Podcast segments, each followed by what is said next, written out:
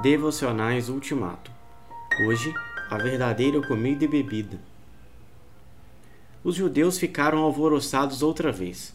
Como pode este homem servir sua carne numa refeição? Mas Jesus não deu confiança a eles e prosseguiu. Só depois que comerem e beberem carne e sangue, a carne e o sangue do Filho do Homem, vocês terão vida interior. Quem tiver um desejo sincero por essa comida e bebida obterá a vida eterna e estará pronto para o dia final. Minha carne é verdadeira comida e meu sangue é verdadeira bebida. Ao comer minha carne e beber meu sangue, vocês vão estar em mim e eu em vocês. O Pai, que é vivo, me enviou aqui. Assim, vivo por causa dele, para que quem fizer de mim uma refeição possa viver por minha causa. Esse é o pão do céu. Os antepassados de vocês comeram pão e mais tarde morreram. Quem come desse pão viverá para sempre.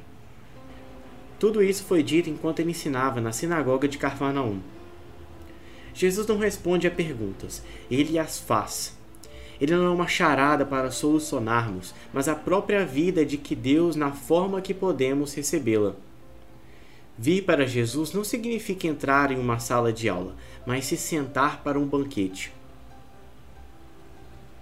Pai, teus dons estão além de minha compreensão. Tua vida excede minha capacidade de explicá-la.